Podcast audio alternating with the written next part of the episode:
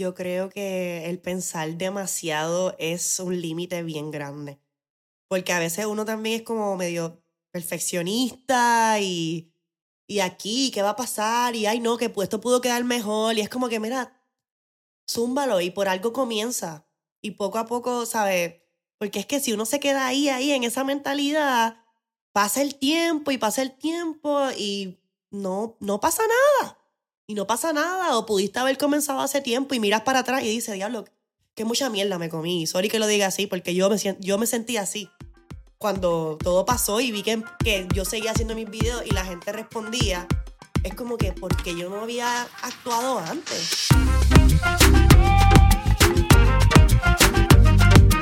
¿Qué es la que hay familia? Mi nombre es Jason Ramos y bienvenidos a Mentores en línea, el podcast donde me siento con personas que han hecho las cosas de manera diferente para obtener resultados diferentes y que así tú puedas conocer quiénes son tus mentores en línea. Gracias por sintonizar el episodio de hoy y ahora unas palabras de las compañías que hacen este episodio posible. El episodio de hoy es traído a ustedes por la familia de Rompon, la empresa 100% puertorriqueña que te hace entrega de tus compras de supermercado en tan solo minutos sin un mínimo de compras requeridas. Oye Corillo, si hay algo en el mundo de negocios que tendemos a hablar, es la importancia de saber el valor de nuestro tiempo y que nuestro tiempo vale dinero. Y un lugar en donde yo me daba cuenta que gastaba mucho tiempo de mi semana era el supermercado.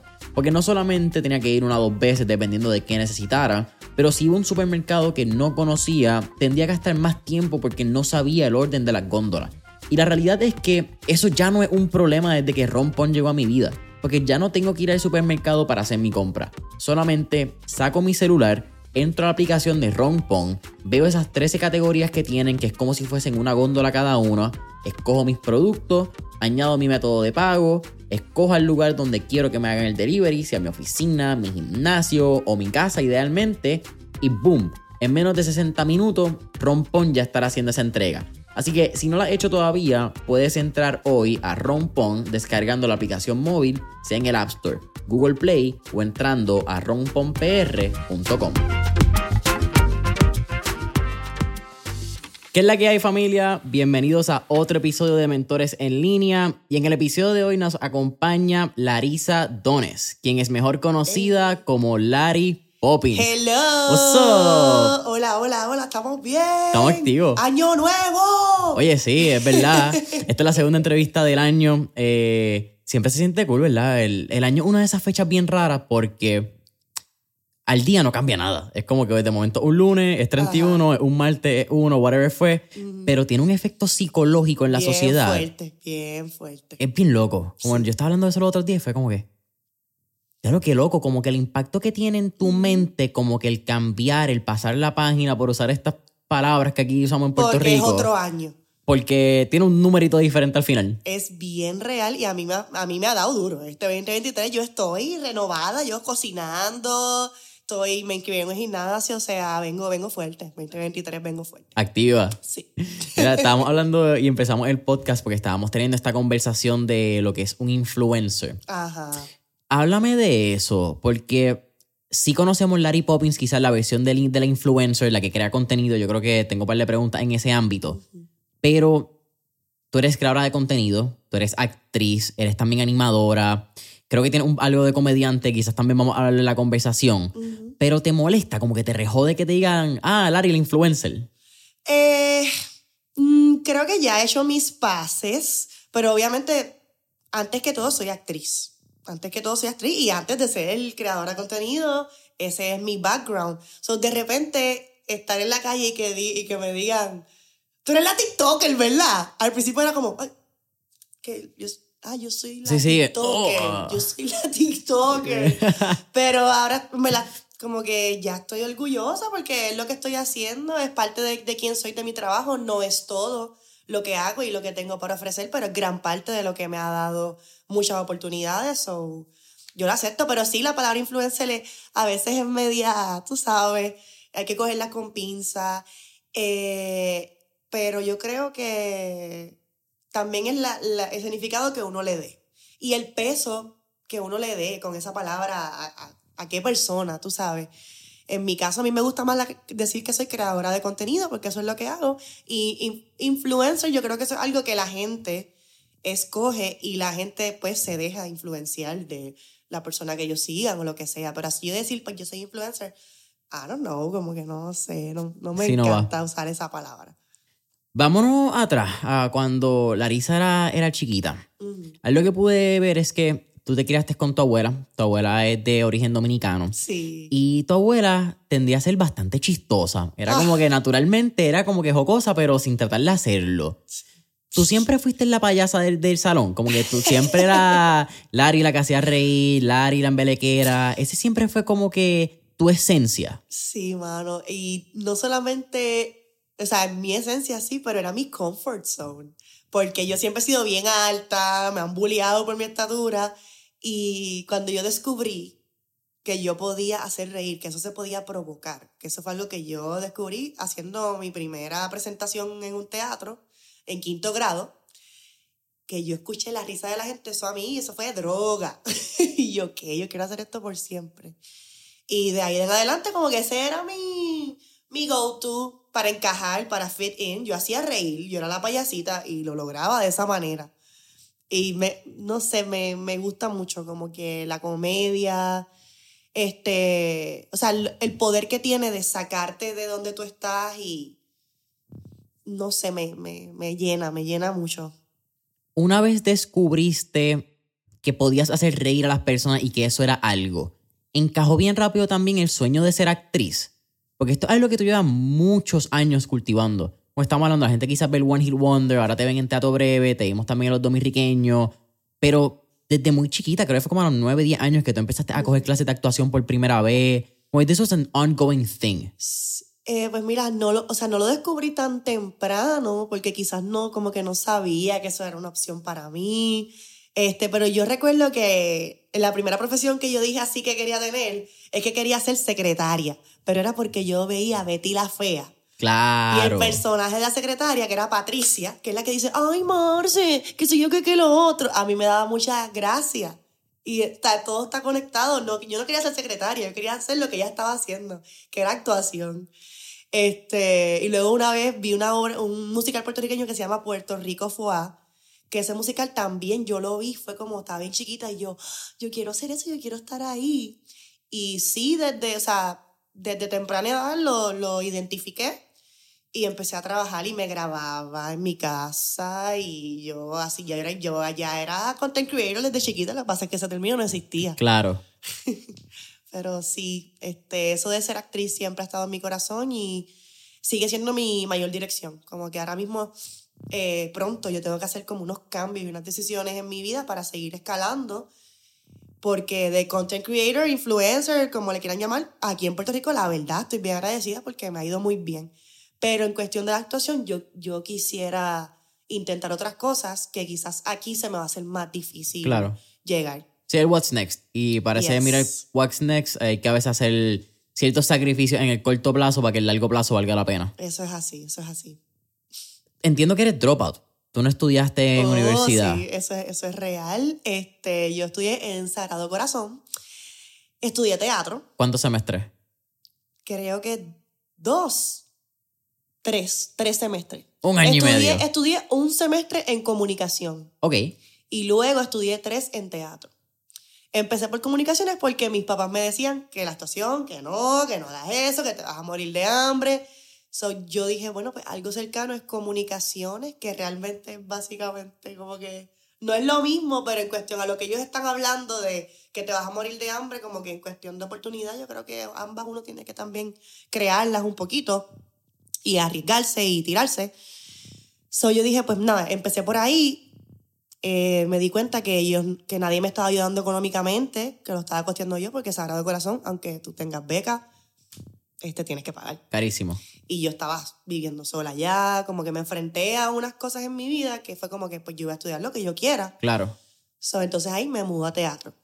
Y pues la, la realidad es que no, mi experiencia no fue la mejor, porque no, no sé, no me sentía retada. Sí hubo, tengo que hacer excepciones con, con una profesora en particular que se llama Magali Carrasquillo, que ya, o sea, se convirtió en familia después casi.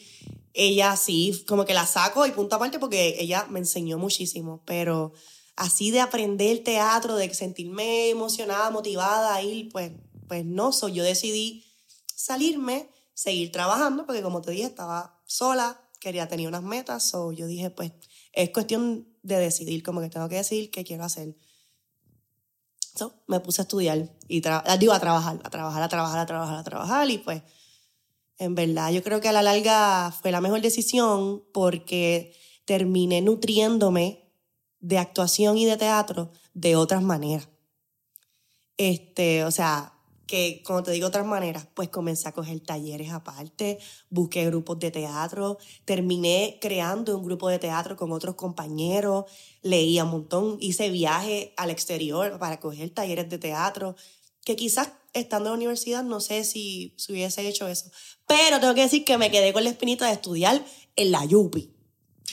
Teatro, porque todos mis compañeros talentosos eh, que, que los veo y es como que, Dios mío, son de allí y me hubiese gustado tomar esa decisión, pero no me arrepiento porque estoy donde estoy.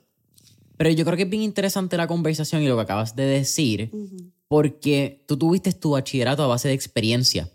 Y sí, ¿verdad? Yo, yo, soy, yo me gradué de la UPI, whatever, pero yo, que conste, yo terminé mi bachillerato simplemente por mis viejos. Si me están escuchando y me están viendo, ellos lo saben. Eh, pero hay algo bien mágico de tú hacer las cosas y aprender en la calle. Como que hay algo que la escuela no te lo puede dar. Por más teoría, por más libro, por más buena nota que tú saques en un examen. Llevar la teoría a la práctica es bien difícil. Y yo creo que cuando tú estás en la práctica, incluso uno sabe muchos términos y uno hace muchas cosas que es la teoría, que de momento te dicen, ah, tú estás haciendo esto y tú, ¿qué estoy haciendo? Ah, eso que tú acabas de hacer es esto. Y yo, ah, ok, checkmark, cool. Y eso, quizás ahora en el 2023 la, o 2022, ¿verdad? En esto, esta transición que estamos viviendo a principio de año, la narrativa es más común. Es más como que sí, practica, vete a internado, vete y hazte en trabajo en lo que tú quieres antes de estudiarlo. Pero sigue siendo algo como que todavía tenemos mucho miedo, como que a veces pensamos que Oh, Para la práctica necesitamos el estudio. Yo tenía muchísimo miedo de tomar esa decisión y lo dudé y fue como que, diache, pero también la vida me estaba llevando para ese lado porque era como que, diache, es que yo no tengo cómo pagarlo, yo no, tengo, no sé cómo voy a pagar mi casa, necesito un carro, o sea, la vida me empujó para allá y terminó siendo algo, pues, como tú dices, aprendí, sí, en la calle y me obligué más a buscar esas oportunidades. ¿Cómo fue la conversación en tu casa? Porque ya tú querías ser actriz. Ese era, ok, voy a trabajar, me voy a dropear, voy a trabajar, pero el, sigue, el sueño sigue siendo ser actriz. Ah, no, ellos estaban, están en un viaje, eh, bendito, sí, ellos ahora me hablan de eso y, y es que la verdad sí, obviamente asusta ese tipo de decisiones y yo creo que yo también me sentía en, una incertidumbre, pero también es que yo estaba literal, como que hubo un punto que yo estaba on my own. So, yo tuve que tomar mis decisiones y dejarme llevar por la intuición. Y también, otra cosa, y esto es como que volviendo a traer el tema de la universidad, hay una presión social bien fuerte de que tú tienes que ir a la universidad, tú tienes que graduarte, tú tienes que conseguir un novio, tú tienes que casarte, tú tienes que tener hijos.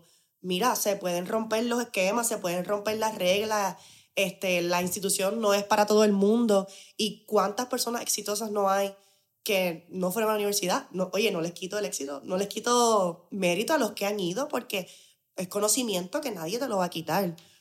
Pero la vida en sí ya es una escuela. Y uno tiene que entonces coger los caminos que tú quieras para aprender. Y ahí yo trabajé en un restaurante que para mí eso fue una escuela aparte de la vida. Como que me enseñó unas cosas de... Como que ahí yo siento que yo abrí los ojos en, en tantos aspectos que fue como que, ok, es que yo tenía que vivir esto también. Como que sí, hay, hay, mucho, hay mucho, muchos temas aquí, pero no me arrepiento de nada. ¿eh? Este episodio es auspiciado por Leak, la marca favorita de tu mascota, donde puedes conseguir bandanas, liches, entre otros accesorios. No importa si estamos en Halloween, en Navidad, San Patrick's, si es para un pequeño cumpleaños o simplemente para que tu perrito se vea fenomenal. Hazme caso, Leak te tiene cubierto o cubierta. Puedes conseguirlos entrando a su tienda en línea www.lico.com o en los malls de San Patricio en Guaynabo y Mall of San Juan. ¿Cuándo empezaste a crear contenido? Porque ya te han mencionado mucho el nacimiento de Larry Poppins. Larry viene por tu nombre Larisa, Poppins de Mary Poppins, tú eras también eh, babysitter. So, Hubo como que esta conexión de, ah, espérate, Larry Poppins. Creo que también hay una parte de la historia que es que Mary Poppins se sacaba todo de la cartera. Y tú también eras como que... Sí, yo tengo todo. Yo, yo siempre le quiera. Pero realmente será mi username. Sí este, hubo un momento que joseando, buscando así trabajo, ay, me estoy yendo por otro tema, pero estoy hablando de lo de Mary no, Este, yo iba a ser mi compañía de babysitting. Pues ya llevaba haciendo babysitter por mucho tiempo y se iba a llamar, pues, Larry Poppins Babysitting. Era perfecto, ya había hecho el logo, ya yo tenía todo y tiempo, como que, qué sé yo, dos meses. Eh, después fue que me fui viral. Eso, eso estuvo como ahí bien pegadito, que no lo di. Ok. Pero yo me iba como que a entrenar, iba a coger certificación, como que yo iba a hacer todo bien. Este, pero nada, volviendo al tema de creación de contenido, este, así así de que yo tomé la decisión para las redes, fue como cuatro meses antes o cinco meses antes de yo perreo sola, para, o sea, atreverme a subir videos como tal. Porque ya para este momento tú actuabas, tú habías hecho también, creo que era un segmento de animación con el Canal 6. Sí, ya había hecho ida y vuelta, ya yo estaba en San Juan Drama Company, ya yo había estado en San Juan Drama Company, este, ya yo había creado Escena 7, que es el, taller de teatro con, con mis compañeros, sí, ya yo estaba trabajando en lo que estaba haciendo, no era que estaba ganando de eso así, no estaba ganando nada de eso. No. y cositas de películas así chiquitas, personajes, o sea, extras. Te estabas moviendo en la escena. Me estaba moviendo. Yo siempre he estado así encaminadita. Eh, pero en un casting me dijeron que no, que no me iban a escoger porque necesitaban personas con más following. Ah, mira qué bien. Y a mí eso me trabajó un montón. Y me, me molesté, me molesté. Fue como que me pareció bien injusto. Aquí somos actores, aquí no somos influencers. Exactamente. Me molestó muchísimo. Pero, pues, me dio gasolina. Yo dije, pues, eso a mí no me va a volver a pasar. Y empecé a crear contenido. Comencé creando una serie que se llama Hilar Hilarie, que yo siempre quería usar ese nombre. Todavía quiero usarlo más. Y empecé a hacer cosas de throwbacks, que todavía es algo que vive en el contenido que yo hago. O sea, que como que mi, ese comienzo de creación de contenido persistió, obviamente en otro tipo de formato. Y me fue muy bien, como que los primeros, creo que hice como seis episodios. Están en YouTube, algunos me los banearon porque no sabía bregar la música non-copyright y qué sé yo. Este, pero estuvo bien chévere y me retaba, me ponían un green screen y estaba como que aprendiendo a hablar, como que no tenía esa fluidez y esa seguridad que, bueno, que gracias a Dios he desarrollado hoy día. So, fue una escuela y fue como que lo estoy haciendo y me estoy atreviendo. Y tiempito después, pues salió Yo Pero Sola. Y ahí fue que yo hice, ¿qué? Yo voy a hacer esto. No puedo. Y nunca había hecho un video así. Como que fue la primera vez que hice algo diferente que como que yo dije, esto soy yo y ahí dio mucho resultado. Yo voy a dejar abajo en, la descripción del episodio, tanto en Spotify como en YouTube, el video de, de Yo Perreo Sola. Voy a poner el post de Instagram para que la gente sepa de qué video estamos hablando. Pero este video fue en marzo 1 del 2020. Actualmente tiene sobre 825 mil views, sobre 100 mil likes y sobre 2.600 comentarios. Eso es tres años después. ¿Cómo fue grabar ese video? Porque todo el mundo ve el resultado final pero nadie entiende cómo fue perrear en el supermercado, la bocina en el carro. Eso fue una amiga que te grabó. Cuéntame cómo fue el crear ese proceso, porque quiero ir también como que hay varios elementos que salen de Yo Perreo Sola que me gustaría hablar. 100%. Mira, pues lo primero es que para ese momento yo estaba haciendo una obra con Teatro Breve ya, que se llama Santurcia. Y yo estaba ahí como, como un personaje, o sea, chiquito, pero me encantaba y estaba feliz porque te breve, yo lo amo, whatever. Y me dio con hacer este video de que escuché el CD y al otro día yo estaba vuelta loca, quiero hacerlo. Yo le escribía a par de amigos míos. mira, tú puedes grabarme hoy, mira, nadie podía, estoy trabajando aquí, allá. Y una amiga que había conocido recientemente por esa obra que se llama Bianca Torres Zuriel, you know me, este, pues ella me dijo que sí. Me grabó mi pareja en el momento una parte del video, que es la parte que tengo la cartulina. Ajá. Que no fue muy lejos de aquí. Exacto, fue por el subway este. Ajá, que antes era el blockbuster. Rest in Exacto, peace. exactamente, ahí fue. Y no, yo quería treparme como a la. Acabo de acordarle eso. Yo quería treparme a, a la DH, ¿cómo se llama eso? Como el. Como la barra esta de cemento que hay. que- En la avenida. Yo quería treparme más allá. Y él, no, no hagas eso. Y yo, pero es que yo quiero. Y yo, bueno, pues, in between, aquí. Sigo Te- estando en la calle. Se ve como que estoy en la calle. Ok, pues dale. Tenía el balance para no caerte. Bueno. Debatible. I guess, I guess we'll never know. Ok. y después me fui para el viejo San Juan, que ahí llegó Bianca, y ahí grabamos en el morro, grabé con una chiringa, después en el supermercado esperando que la gente no estuviera, yo ahí, ok, ok, ok. Uno, dos. Dale, dale, dale. Después en, en Marshalls, en, en el ascensor, y por la noche en un party, en, un- en el NIE, en el NIE fue. Que de hecho el- eh, en, el, en, el, en la parte del NIE sale un DJ atrás y el DJ me escribió, ay, yo salgo en el video. Ah. Diablo, me siento famoso. Este, y nada, después me puse a editarlo y yo, y yo no lo quería subir. Después de toda esa emoción, después que me puse a editarlo, yo, ay no, estoy loca.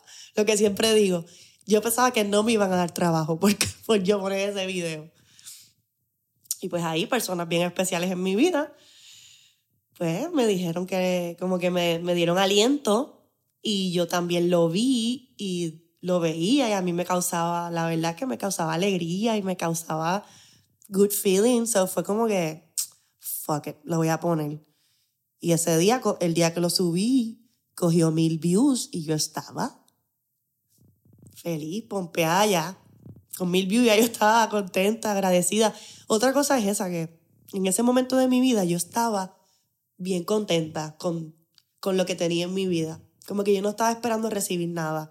Yo estaba como que, ay, estoy feliz, esta gente te breve, como que estaba en un buen momento y cuando uno está así, como agradecido con lo que tiene, ahí es que la vida como que te sorprende. A veces no, a veces con cosas no muy buenas, pero a veces con cosas buenas. Yo quiero llegar al tema de, de abundancia, éxito, la mentalidad y, y ese rol. Pero vamos a llegar ahí poco a poco. Todavía falta episodio. Ok. ¿Cómo fue el crecimiento después, cuando una vez lo posteas? O, fíjate, a hacer una pregunta antes que es bastante puntual, pero yo creo que cuando uno está creando contenido, cuando uno está pensando crear contenido, el miedo que tú acabas de mencionar de, fuck, no me atrevo, como hay que ir a la gente, debo subirlo, esto va a pasar. Eso es bien normal. Es parte, yo creo, de el síndrome del impostor. Yo creo que es la palabra que más resume como que todos esos sentimientos que uno tiene antes de subir una pieza de contenido. ¿Qué recomendación tú le darías a cualquier persona que nos está escuchando, sin importar qué tipo de contenido, sea eh, educacional, sea entretenimiento, whatever sea? Pero ¿qué recomendación tú le darías a esa persona que se siente con el síndrome de impostor y no se siente eh, o no se atreve a subir contenido por el que dirán? Sí, mira, pues yo creo que el pensar demasiado es un límite bien grande. Porque a veces uno también es como medio perfeccionista y, y aquí, ¿qué va a pasar? Y ay, no, que esto pudo quedar mejor. Y es como que, mira, zúmbalo y por algo comienza. Y poco a poco, ¿sabes? Porque es que si uno se queda ahí, ahí, en esa mentalidad, pasa el tiempo y pasa el tiempo y no, no pasa nada y no pasa nada, o pudiste haber comenzado hace tiempo y miras para atrás y dices, diablo, qué mucha mierda me comí. Sorry que lo diga así, porque yo me, yo me sentí así cuando todo pasó y vi que, que yo seguía haciendo mis videos y la gente respondía. Es como que porque yo no había actuado antes. Y sí, es bonito porque tú piensas, está bien, el momento era ahora, whatever, pero mano, hay que zumbar las cosas y me ha pasado muchas veces, todavía el síndrome del postor es algo que vive en uno, normal. Y estoy como que, ay, ese video, no. eh". Cuando lo subo, le va súper bien. Ya, a veces no les va. Lo que yo pienso, normal. Siempre hay diferentes. Pero es que, no sé, no, no se puede pensar tanto. Just trust, confía, confía en lo que tú tienes, confía en ti y métele. Y de decir algo muy lindo que es que yo sigo bregando con el síndrome de impostor. Y yo creo que el síndrome de impostor nunca se va. Creo que uno aprende a darle el puño donde es al síndrome de impostor, entonces decirle como que, ¿sabes qué, cabrón? Hoy no. Pero uno... 100%. Como, eso está. Hay unos días Sí. que está más alto, hay unos días que tú estás más confiado y dices, hoy voy a subirlo. Pero una batalla constante. Como que eso no es algo que mágicamente se va. Incluso yo creo que a los artistas le pasan, los artistas que, artistas me refiero por cantante, que se trepan al escenario. Que ellos dicen, mano, hay artistas que a veces vomitan antes de subirse a un escenario, aunque creo que es Marc Anthony, que hay una, como que la leyenda por ahí, que Marc Anthony vomita o tiene problemas estomacales en Ay, todo Cristo. concierto. Wow. Y yo creo que también eso es bien lindo, como que sabes que como que no te, te crees el personaje, pero como que ahora estás bien consciente de dónde tú estabas, ¿me entiendes? De cómo Exacto. empezaste. Es como que algo que te Sí, mantiene que- atado. Y sí, y que, y que se mantiene esa magia y ese, esa incertidumbre de, ay, ¿qué va a pasar? ¿Cómo la gente va a responder? Como que eso es lindo también. Tiene su lado lindo. Crecimiento. Una vez estamos, sale Yo Perreo Sora. El primer día tienen mil views. ¿Cuántos followers tú tenías cuando lo subiste? Pues mira, esto para mí es bien increíble. Este, yo tenía cinco mil y pico, cinco mil y pico, y esa noche llegué a 45 mil.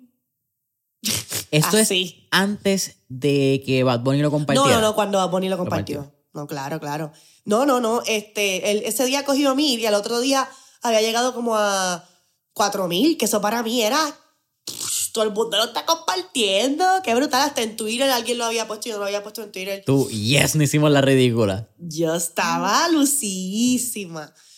Y entonces, obviamente, pues cuando lo puso Bad Bunny, pues ahí son, era una cosa increíble. Yo, o sea, pasaron, mu- yo tuve muchas emociones ese día. Pero hubo un momento que fue como que dejé el teléfono y fue como, wow, muy, muy surreal, muy surreal, muy como que, co- no sé, bien, wow, bien wow. Todavía es como medio, eso pasó, eso pasó, eso pasó, sí. Pasan 45 mil. ¿Cuánto fue el tope que llegaste? Como que. Porque eso siguió corriendo después de que Bad Bunny lo compartió. También llega muchas más Sí, personas. Yo no sé, porque es que ahí yo, yo sí, yo sí seguí publicando. Ya Vamos- vamos a después de ahí, ahí. yo seguí, yo seguí, yo seguí. So, yo creo que también era parte de las dos cosas, pero obviamente sí, no, no sé, quizás 55. No sé, ahí estoy tirando Sí, sí, ok. balas a lo loco. Tú acabas de mencionar, era un tema que yo quería llegar. Porque mucha gente puede decir lo que está hablando, ah, el One Hit Wonder como que la pegó, le dio el- la suerte. La- a mí me gusta mucho utilizar la, la cita y la he quemado hasta más no poder que es Seneca, quien dice, la suerte es cuando la preparación coincide con la oportunidad.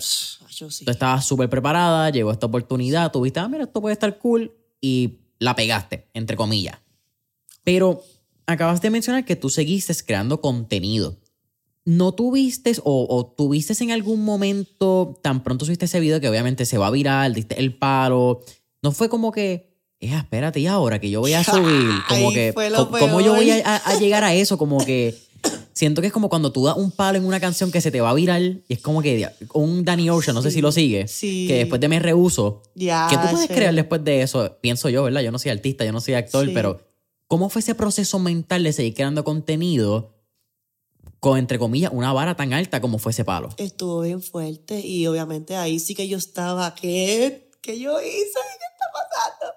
Porque no solamente me encuentro con, con la viralidad de ese video, sino que llega la pandemia.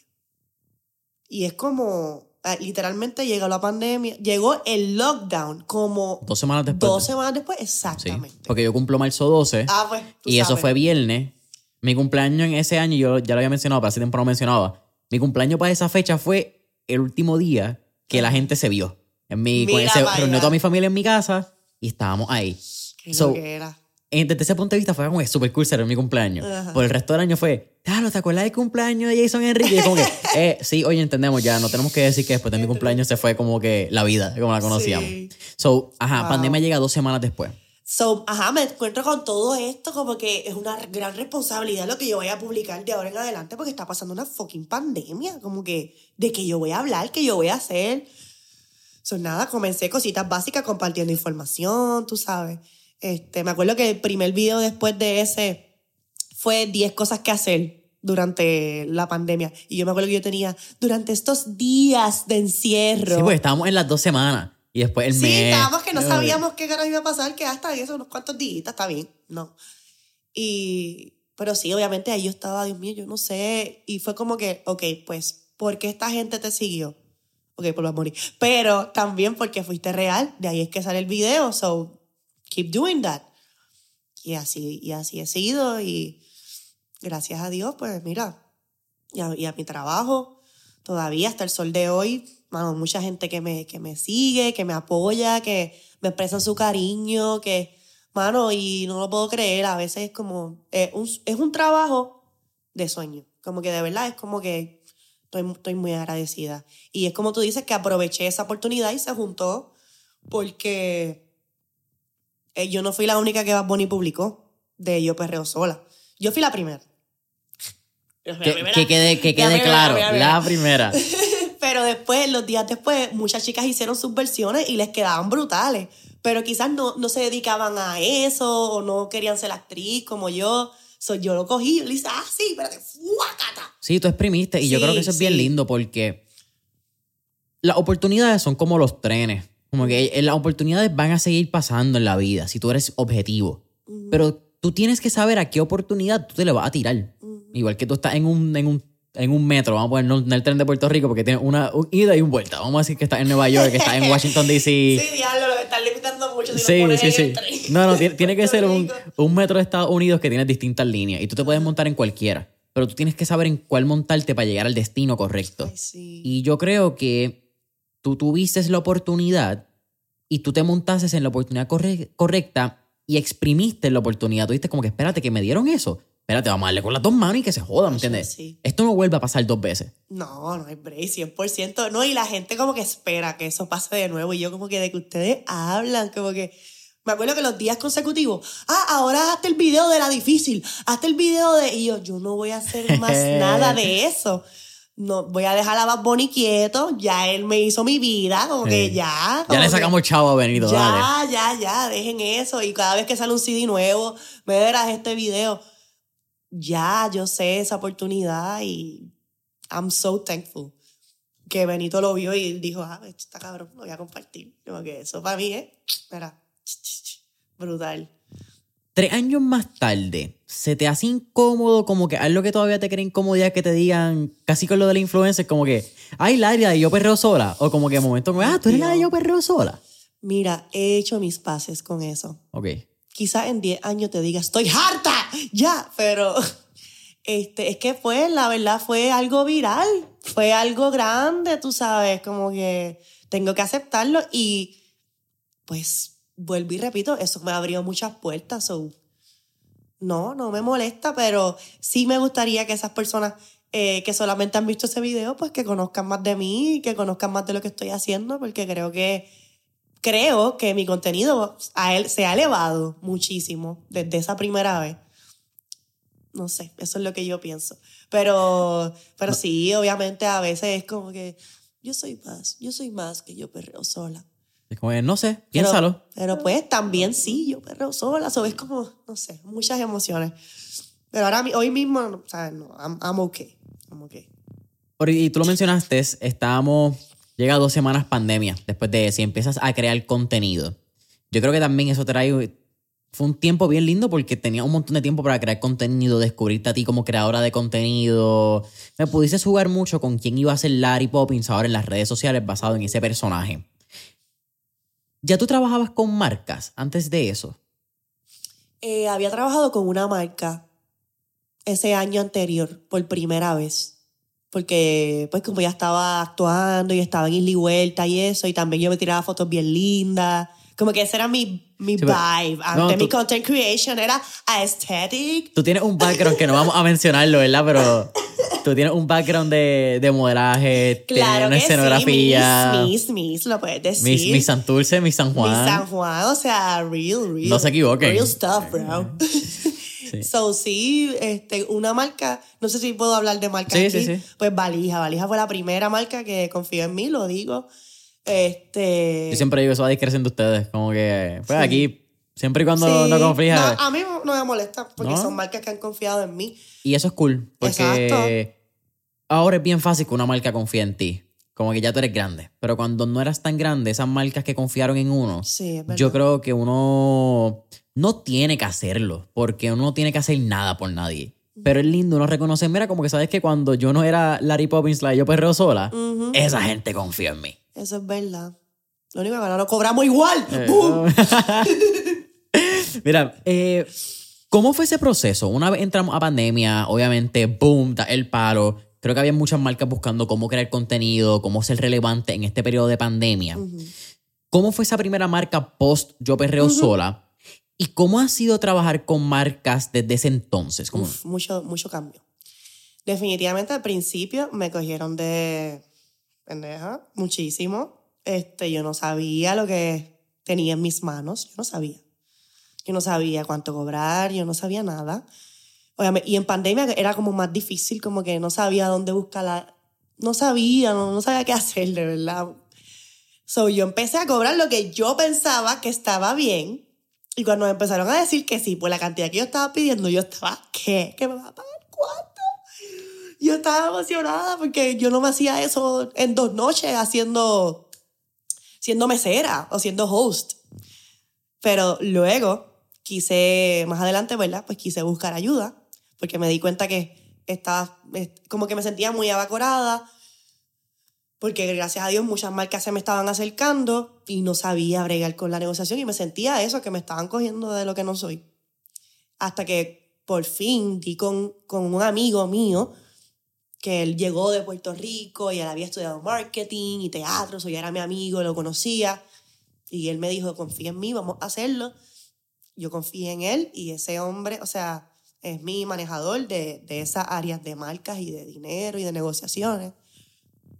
Y excelente decisión porque he aprendido muchísimo a cómo manejar las negociaciones y el dinero y un cambio total. O sea, cuando él vio los precios que yo estaba, él, él dijo, ¿qué tú estás cobrando? ¿Qué?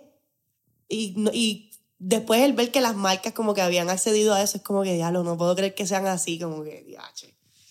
Pero nada, yo, yo en verdad estaba contenta con ese dinero que me estaban dando. Lo que pasa es que no sabía lo que, Claro. lo que valía todos estos seguidores y la creación que yo estoy haciendo para esa marca. ¿Qué lección has aprendido qué lección les recomendarías también a las personas, verdad? De cómo trabajar con marcas y cómo crear contenido alrededor de X o Y producto. Porque es bien diferente tú crear un, un skit de comedia o tú crear un tipo, ¿verdad? Una, una creación de contenido basado en un producto a crear un video de cómo te sientes hoy o qué sé yo, ¿verdad? Cosas que pasan en la pandemia, que fue el ejemplo que diste en ese momento. Es bien diferente porque cuando son cosas mías, yo hago lo que me da la gana. Yo no tengo que estar, tú sabes. Y no es por hacerle referencia a Bunny. Exacto, pero Eh, no tengo que com- Ay, perdón. no tengo que complacer a nadie, me tengo que complacer a mí. Este hago lo que, ¿sabes? Y, y eso se ve, eso la gente lo siente, sobre todo ahora que pues todo es content creation y, y la gente se cansa de los ads, y es real. Y cuando te dan un producto, yo por lo menos trato de siempre buscarle algo creativo, de buscarle, ¿sabes? De mostrarlo de una manera diferente, cool, que la gente se pueda sentir atraída. Pero ¿qué pasa? Viene el tema de que no todas las marcas tienen la misma visión que uno. Y a veces es frustrante, aunque ya he aprendido a que, mira, si no me gusta, pues no lo hago. O, o, porque, o trato de decirles mi idea, si veo que hay mucho, pues como que no, we're not a good fit, entonces. Porque sí, ellos están promocionando algo, pero sigue siendo mi página y sigue siendo mi contenido. So, yo sé la calidad de, de- de lo que la gente espera. Y pues hay marcas que no, que ya te dan un script ellos, que ya tienen una idea, y es como que es que eso no soy yo, eso no es lo que yo estoy haciendo. So, sí, bueno, no flaco. Exacto. Y a veces uno tiende a torcer, honestamente lo voy a decir, porque te, porque te ofrecen buen dinero. Pero como que no, no sé, se- la gente siente eso. La gente lo siente y trato de ser lo más real posible y escoger cosas que vibren conmigo y, y que ellos me dejen fluir con mis ideas. Porque a la larga vamos a salir mejor los dos.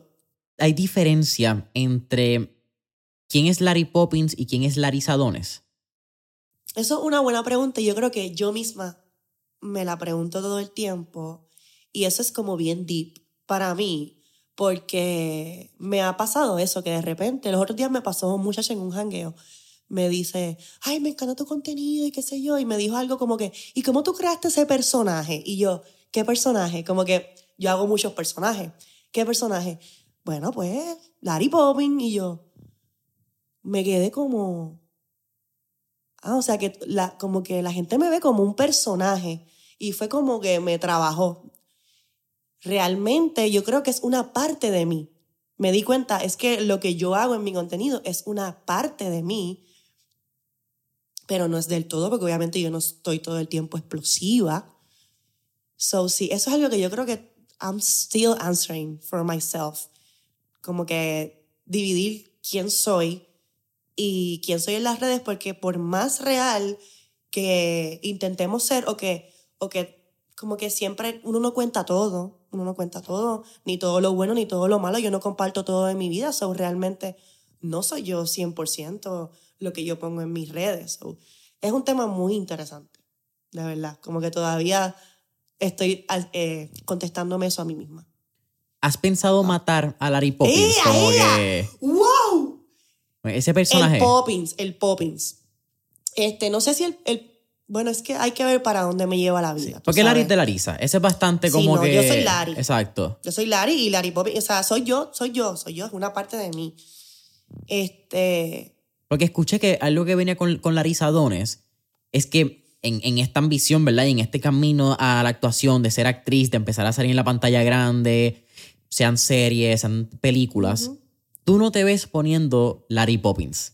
Tú te ves como Larisa Dones. Me tiró un gas, perdón. Ah, se escuchó, se escuchó, sí, no escuché Sí. Este. Qué funny. 100%. Yo no, yo no me veo como Larry Poppins, o sea, en un futuro, en, un, en unos créditos, no veo ese nombre. Este, como les dije, era mi username. Yo no me esperaba que me fueran a llamar así, pero a ver, cuando estoy en una entrevista o lo que sea y me presentan, el más que me este sí me molesta, tengo que decir que me digan Larisa Poppins. Eso me saca por techo. ¿Es una o la otra, Corillo? Eh, como que no hay, pero yo hago. Como que, ¿qué? Larisa Poppins. No, no, no, no, no. So, sí, he pensado hacer esa transición, pero eso ya lo tengo pensado. Lo voy a hacer en un momento clave. Como que cuando realmente, cuando ya tenga como una película así que está saliendo, como un proyecto que verdaderamente ya yo esté lista para hacer esa transición pues se va a ir el Poppins. Eso va a pasar, gente, eso, eso va a pasar. En algún momento eso va a pasar. Pero ahora mismo, como estoy sacándole mucho provecho a, a lo que estoy haciendo en las redes, pues no, no me parece inteligente hacerlo ahora. Y mucha, pero mucha gente me dice, pero es que la gente se va a quedar con ese nombre. Ay, no sé. Es una de esas, esas intrigas que todavía tú tienes contigo mismo de qué va a pasar. Sí, pero nada, como que es parte de mí, volví y repito, Larry Poppins es parte de mí. O sea, I'm proud. Si pasan 20 años y yo hago películas y series bien brutales y alguien en la calle me dice Larry Poppins, yo voy a estar feliz. Sí, porque fue, tiene un espacio bien grande en tu corazón y en, tu carrera de cómo fue que creciste. Pero cuando me gané mi Oscar y digan Larry Poppins, no, no lo veo, ¿entiendes? No lo imagino así. Y tienen que saber, ¡Esa no es Larry Sadores! ¡Es Larry Poppins! Mira, eh, ¿Cuán diferente ha sido y este toma la preparación? ¿Cómo es? Porque actualmente estábamos hablando, tienen en teatro breve, tienen una obra, eh, tira la promoción sin pena alguna. Esto sale claro en que sí. dos en febrero, En febrero, eh, todavía no salió la promo oficial, pero tenemos nuestro second season de algo extra, un miércoles, un show diferente todos los miércoles de sketches, stand-up y mucha sorpresa, un corillo de gente muy talentosa que de verdad un honor para mí compartir con todos ellos y crear. Todo lo escribimos nosotros. Eh, nos dirige eh, Gonzaga, que es este original de Tato Breve de hace muchos años. Llevan 16 años como compañía. Y de verdad que esa experiencia estoy disfrutándomela tanto y tanto y tanto. De verdad me encanta. ¿Cómo es la, la diferencia entre la preparación para un show como este? Donde hay sketches, hay stand-up, quizás es más Larry Poppins la jocosa, puedes quizás jugar un poco más con ese personaje, a una preparación para una película, como lo fueron los dominiqueños. claro. Eh, bien diferente, porque obviamente ya hay un libre, ya hay un guion, hay un libreto que tú tienes que seguir y aprendértelo. Este, en, en cuestión de espacio para jugar, uno siempre contra, es bueno llevar sus propuestas, no es que vas a cambiar la escena, ¿verdad?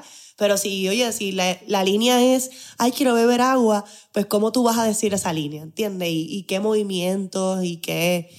Eh, obviamente hay que tener pues una disciplina diferente y ir con todo estudiado para sentirse más cómodo en escena.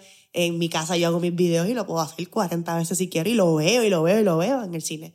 Obviamente no, así tú tienes que ir preparada, confiar en lo que estás haciendo y no siempre, casi nunca tienes la oportunidad de ver lo que hiciste en escena.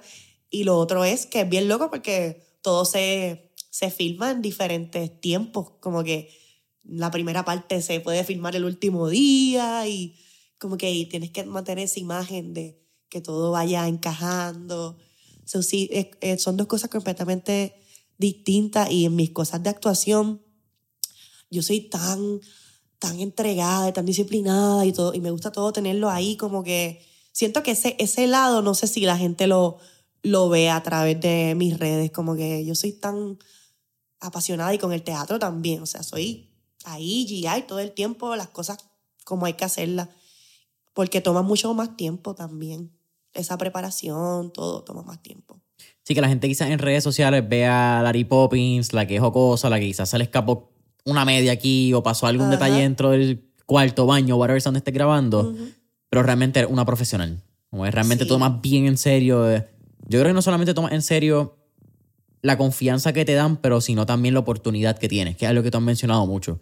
You don't take opportunities for granted. 100%. Y es algo que fíjate que mucha gente que trabaja en publicidad, cuando trabajan conmigo, me lo mencionan me dicen, wow, de verdad que es muy profesional, como que me encantó trabajar contigo, como que siempre trata de dejar una buena cara, tú sabes.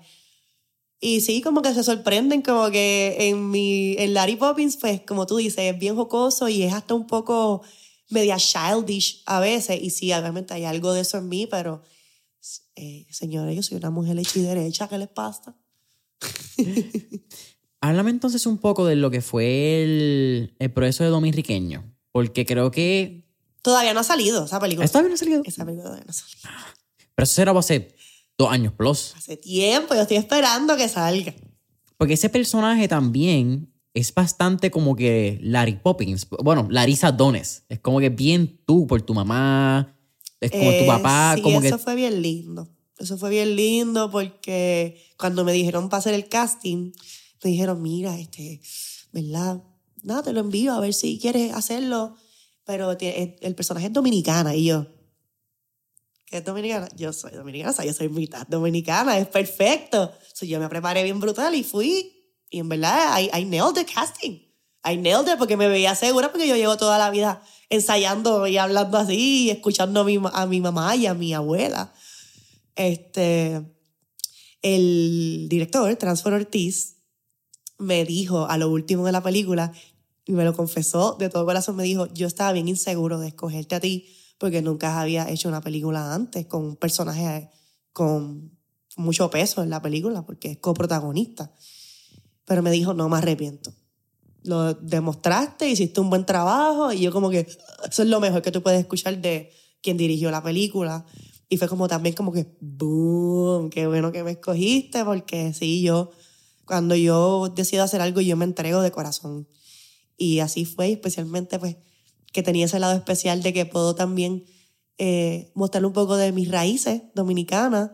Fue bien especial y estoy loca por verlo. Ya, sáquenla. Supuestamente sale este año. Vamos a ver. Tocando madera para que sea así. Eh, mira, eh, ahorita estábamos hablando de lo que, y hemos hablado yo creo a través de todo el podcast, lo que es la mentalidad de abundancia, la mentalidad de éxito. Pero ¿qué rol ha tenido ese, es, esa mentalidad? Porque si no me equivoco, esto era lo que te hablabas mucho con tu amiga, con la que hiciste el programa Wow eh, en tu isla, eh, alrededor de la isla. Isla y vuelta. Isla y vuelta. con Catriana. Tú hablabas mucho de esto de hacer lo que amaban, de viajar haciendo lo que amaban, de poder tener una libertad de trabajar en lo que les gustaba. Eso yo creo que es el sueño de todo el mundo. Pero una cosa es que sea el sueño, otra cosa es poder traerlo a la conversación con tu amigo. Yo creo que en mi caso tengo 23 años y ahora esa conversación está siendo más normal. Cuando yo tenía esta conversación hace 7, 8 años, yo era el loco. Yo era como que hasta hace 3, 4 años a mí me decían, que tú no puedes soñar así, tú tienes que tener los pies en la tierra. Y yo, tú mantente los pies en la tierra, que yo voy a estar volando en un 747. Y aunque sea, vamos a llegar. Porque tienes que tirarle a la estrella, aunque, que, o tirarle a la luna, aunque llegue a la estrella, un dicho así. Pero ¿qué, qué, rol ha tenido eso en tu vida mirando atrás? Porque también estamos hablando que si tienes la oportunidad y Steve Jobs tiene la cita, que ya mismo alguien me va a dejar en los comentarios, ya lo ha usado más que el carajo. Ah. Pero you can only connect the dots. sí. you, you can only connect the dots by looking backwards. Yeah. Y esa cita de Steve Jobs a mí siempre me ha marcado, porque no importa qué tú hagas, si tú tomas el tiempo de mirar para atrás y ver dónde están conectando los puntos, tú dices, ah, coño, es que esto no pasó porque sí. Como que esto pasó. Y para poner un caso en ejemplo, esto yo me di cuenta después, como uno o dos años después de haber empezado el podcast. Cuando yo estaba en segundo grado, mi escuela tenía un pequeño periódico. Y yo, el periódico Miniatura se llamaba. Y yo de presentado, pues dale, yo quería. Mi papá es licenciado y en ese momento él se llevaba una grabadora para los casos. Y yo, papi, yo quiero una grabadora. Qué cool. Y en segundo grado, yo me acuerdo, quizás esto es en esta entrevista quizás la hago este año, pero Piquisoto fue una vez a un torneo de voleibol. Y yo le hice una mini entrevista de como dos minutos a Piquisoto. Esas fotos se perdieron, esa grabadora, Dios sabe dónde está. Eso queda en los archivos de la memoria, que es bien lindo.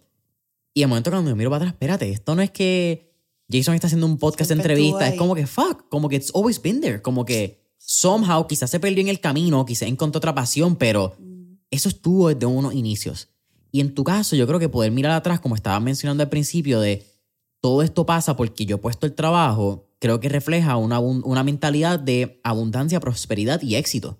Así que, resumiendo el punto, ¿cómo ha eso influenciado tu vida y cuál ha sido el impacto de tenerla? Sí, mano, es bien real. Este, yo me siento muy conectada a lo que es la manifestación y a la visualización, de verdad. Yo creo que también desde temprana edad como que vi, literalmente fue porque vi The Secret. ¿La película?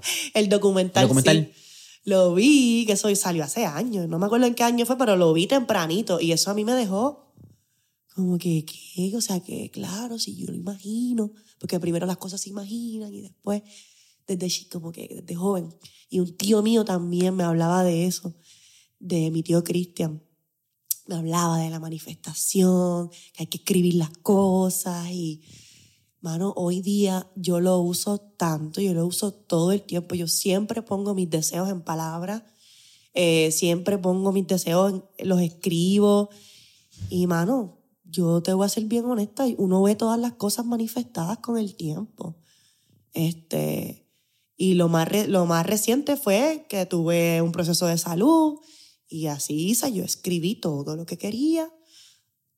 Mi salud, yo quería correr por la playa, yo quería estar bien, ¿sabes? Y todo, ahora mismo todo está, todo está aquí.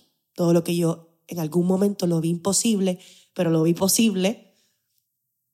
Eh, no sé, yo creo que me ha dado todo y como que quiero seguir aprendiendo más porque yo creo que es un poder que uno desarrolla también y 100%. Por eso es que yo todo el tiempo, siempre que, las veces que ido un podcast y me preguntan, que quizás me lo vas a preguntar, pero esto es parte de, de la conversación. ¿Y qué es lo que quieres? ¿Qué es lo que viene? Pues Larisa Dones va para Netflix. Boom. O para algún streaming service, como que eso es lo que viene.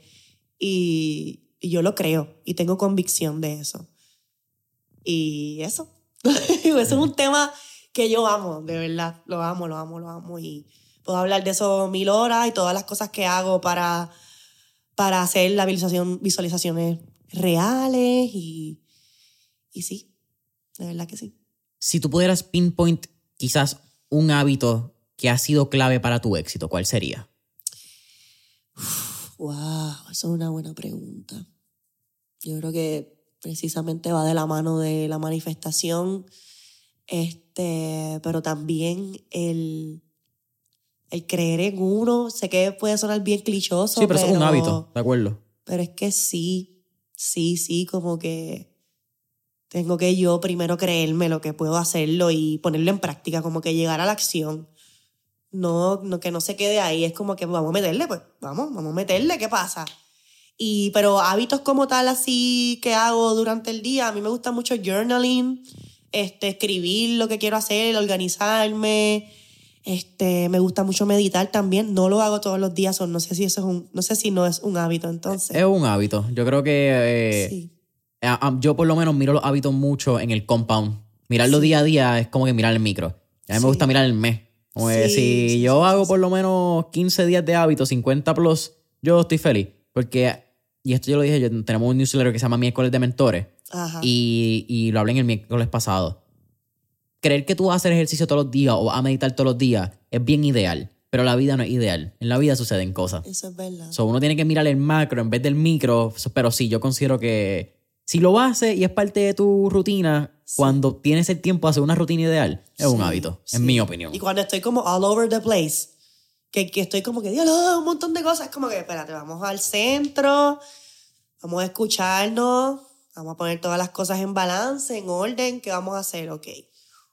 Y llegar a ese zen y, ok, seguimos con la vida, pero hay que tocar y, no sé, mi familia me, me también, they ground me a lot ir a la playa, muchas cosas. Pero la disciplina, la disciplina es real, gente. La disciplina es bien real. Conste- cons- consistencia.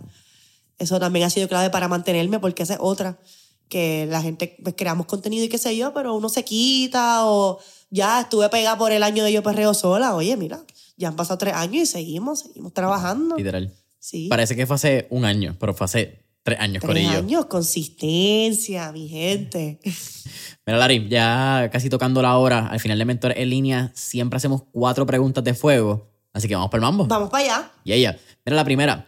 Si tuviéramos la oportunidad de estar en esta película de Back to the Future y tener un DeLorean, ¿a qué época, década o periodo histórico te gustaría ir y por qué? Loco, pediste por donde me gusta, pero esto es fuego. Supone que contesté rápido, ¿verdad? No, no, puedes, puedes pensarlo. Yo me voy para los 80, no me importa. Me voy para los 80, me voy para los 80. Esa es mi época, los colores, todo, pero los 70 también. Me encantan. ¿Te hubiese gustado 60. es- esa, esa transición como que haber criado en los 60 con papas hippies, haber tenido tu Por desarrollo de teen en los favor. 70 Yo y siento que yo vivía ahí. me fui, me fui, me Sí, fui. sí, sí. Y Back to the Future es mi saga favorita, o sea. Muy dura. Yo Sí. tengo tres. Para mí es Back to the Future, James Bond con Daniel Craig, porque la Yeah. anterior es tan difícil. Nice. Y Rocky, tengo que poner Rocky. Rocky, Rocky, brutal. sí. Fíjate que Rocky no me ha dado la oportunidad, tengo No. que decirlo.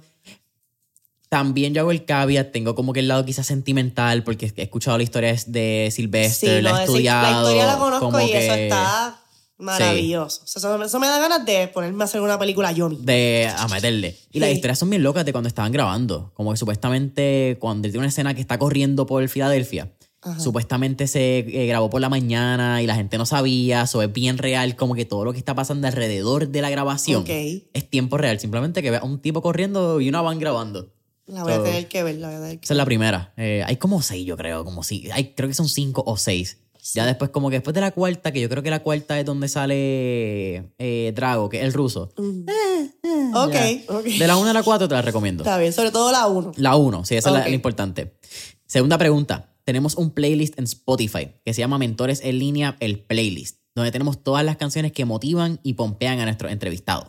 Así que con eso dicho, ¿qué canción motiva o pompea a Larry Poppins? Mira, me voy a ir con Residente, Calle 13, porque para ir por la Calle 13 es una canción que se llama Me Vieron Cruzar. Y esa canción a mí verdaderamente me ha dado fuerzas en momentos bien difíciles de mi vida.